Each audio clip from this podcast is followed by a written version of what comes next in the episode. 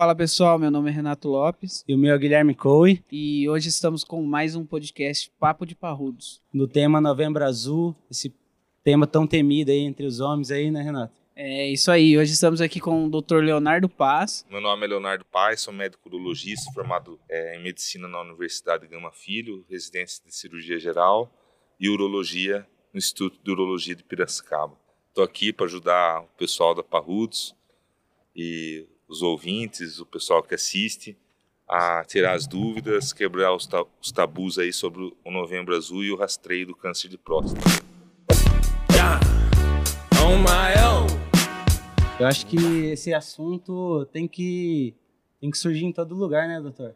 É, assim como o câncer de mama na mulher, eh, essa campanha começou no mundo e principalmente no Brasil a partir da década de 80, sendo que começou a, a, a ser feito toque para rastreio.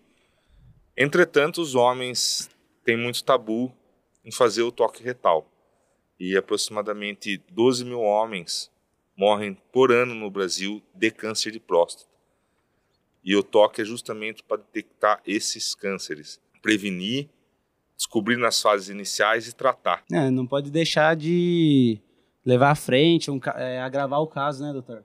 Fazer os exames, correr atrás, aí já, já pode ser mais difícil o tratamento, né? É, se o, po- se o, se o câncer ele está num estágio muito avançado, com metástases regionais, metástases em, em osso, a sobrevida do paciente diminui muito. Se a gente pega o câncer no, no estágio inicial, é, a taxa de cura é acima de 80%. Então, quando que a gente começa a, a investigar os pacientes com câncer de próstata? Pacientes com história familiar, pai, avô, tios é, de primeiro grau que já tiveram câncer de próstata, a gente começa o rastreio aos 45 anos. E também pacientes da cor negra, porque a incidência do câncer de próstata nesses pacientes é maior. Os pacientes que não têm nenhuma dessas indicações, 50 anos de idade. E Léo, fala um pouco pra gente aí o que é o câncer de próstata, explica um pouco pro pessoal aí. Ó, primeiro falar da próstata. A próstata é uma glândula é, do sistema reprodutor masculino. Ela ajuda na produção do espermatozoide e do esperma. Ela fica localizada entre o- reto e a bexiga e tem aproximadamente 20 gramas, do tamanho de uma nozes. E câncer nada mais é que uma mutação genética das células que começam a entrar em desconformidade com as células originárias ali. E começa a atingir outros órgãos, órgãos adjacentes, começa a fazer morte celular. E o câncer basicamente é isso, ele é igual a todos os outros tipos de câncer. É, não é diferente o da próstata. O da próstata é o mais comum em homens, é o que mais mata. Quantas pessoas no Brasil mata, doutor? Por ano, aproximadamente 12 mil pessoas morrem de câncer de próstata. Os parrudos aí, tem que se preocupar, viu? Uma, um a cada seis homens vai ter câncer de próstata. Um a cada seis. E um a cada 33, 36 vai morrer de câncer de próstata. É um assunto bem sério. A gente é, tem que regularmente. A partir de que idade tem que ir regu- regularmente no. Então, o pessoal fala muito 40 anos, mas não é. Na verdade, a gente começa em pacientes que têm história familiar de câncer de próstata, pai, avô ou tio do primeiro grau, é, a gente começa aos 45 anos, assim como pacientes de cor negra, porque parece apresentar uma maior incidência de câncer de próstata. Nos outros pacientes, é, paciente branco sem história familiar, 50 anos de idade. Então, E a gente faz o toque no consultório e solicita um exame de sangue, que é o PSA. Um complementa o outro. Apenas um não é perfeito. então, o pessoal vem, sempre vai com aquela piadinha dos 40 anos tal. Tem que parar com isso, né? Não, se o paciente chegar com 40 anos lá no consultório, a gente vai fazer. Legal. Por exemplo, você tá louco para fazer.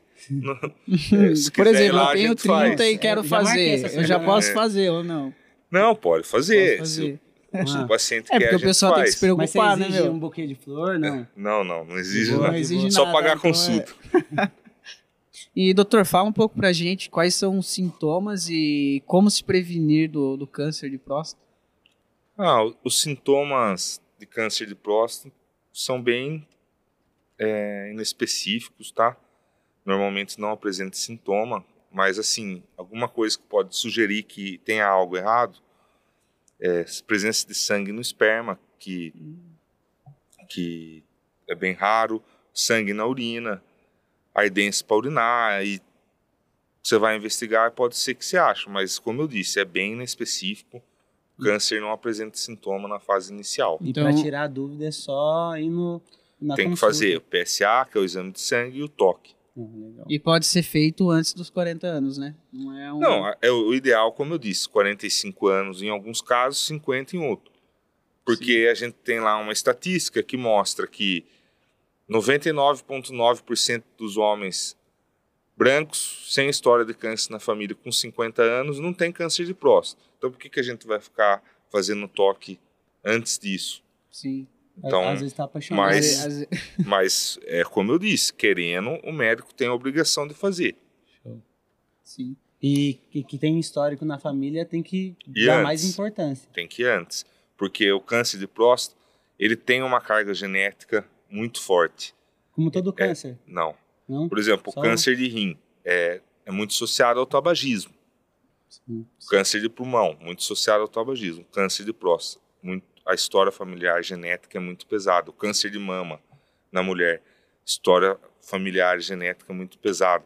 O câncer de colo do útero na mulher, história sexual da paciente. Cada, paci- cada câncer é de um jeito.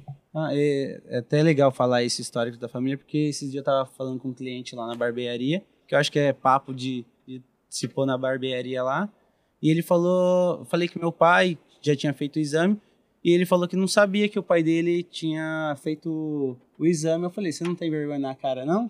Porque É. o cara tem que saber, né? a gente que é mais jovem tem que ficar em cima do- dos pais, avós, São mais é, sistemáticos. que tem mais esse preconceito para fazer esse exame. O exame é importante, não dói, É, tem um pouco de constrangimento, logo tem que pos- colocar lá numa posição um pouco chata, Mas e- mas é um, é um exame indolor, tranquilo e E outra, Tirar é pra aí- própria saúde, né, meu? Eu acho que não, não tem o porquê, né? Ficar com receio de ir até o médico fazer isso. com certeza E, Léo, fala pra gente também como, como seria o tratamento depois que, a, que o paciente descobriu o câncer. Qual que é o, o tratamento?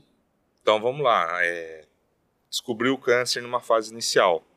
Hoje em dia, com a evolução da medicina, a gente tem alguns casos que a gente nem trata o câncer. Por exemplo, você pega um paciente de 55 anos com câncer de próstata e ele está numa fase tão inicial, você vai lá e vai operar ele, tirar a próstata dele. Isso provavelmente cause incontinência urinária nele, talvez disfunção erétil. Então a gente vai acompanhando de ano em ano é, até que esse câncer evolua para uma fase que necessite de cirurgia e a gente consiga dar alguns anos de qualidade de vida melhor para ele. Então tem esse, tem esse tratamento que é o segmento, que a gente Certo. chama de segmento. A gente segue o paciente com câncer de próstata de seis, seis meses, ano a ano, com biópsia, PSA, toque, para ver a evolução dele. Depois tem a cirurgia, que eu sou urologista, é o que eu mais gosto. Sim. Eu sou cirurgião, acho que a- as taxas de cura são as melhores. Evoluiu muito. Cirurgia aberta, laparoscópica, que é por vídeo, e robótica. É, a robótica está tá em evolução no mundo, crescendo muito, já chegou no Brasil. Nós já temos aqui em São Paulo vários hospitais que têm o Da Vinci, que é o, o robô. Legal. Vera Cruz, Hospital Vera Cruz em, em Campinas. Perto da gente. Hospital do Câncer de Limeira. Barretos, que é o Hospital do Amor. Então nós já temos aí difundido, acho que Ribeirão Preto deve ter. Em questão de, de porcentagem, o índice de, de ao descobrir no início para Mais de 80%. não legal. mais de 80%. É uma taxa grande de cura e a gente dá uma qualidade de vida para esse paciente. E mesmo os que não se curam, a gente consegue às vezes fazer bloqueio hormonal. É, hoje, tratamento do câncer de próstata está muito evoluído, cresceu muito. A gente está conseguindo dar qualidade de vida para esses pacientes que dificilmente morrem de câncer de próstata. Os que acompanham, os que tratam, né? Sim, por isso tem que procurar. E é isso aí, doutor. Manda uma mensagem final aí para os parrudos aí. É, falar pro pessoal que, que tem que o câncer de próstata tem muito preconceito, mas que nós já estamos é, há alguns anos vencendo essa luta, tratando, que a gente já vê chegando lá o vozinho do sítio para fazer o toque, Sim. o vozinho de 80 anos, de 70 anos. Trocar essa ideia na. O pai, o machão, o policial, o médico, e que a gente está evoluindo, mas que sempre é bom que quem acompanha aqui é, tem um papo reto com o pai, com o vô, com o tio. Acho que é... quebrar esse tabu, né, meu? De esse preconceito de. Com certeza. Né? Com o namorado, com o marido. Sim. Levar esse papo na, na mesa de jantar. Com certeza. Tranquilo. E é isso aí, pessoal. Vamos finalizar aqui mais um Papo de Parrudos. Eu gostaria de agradecer a presença do Leonardo, ele que disponibilizou um tempo para a gente aí para gravar esse podcast. Tamo junto, Léo. Galera, Tamo junto. É, queria agradecer aí para vocês a oportunidade.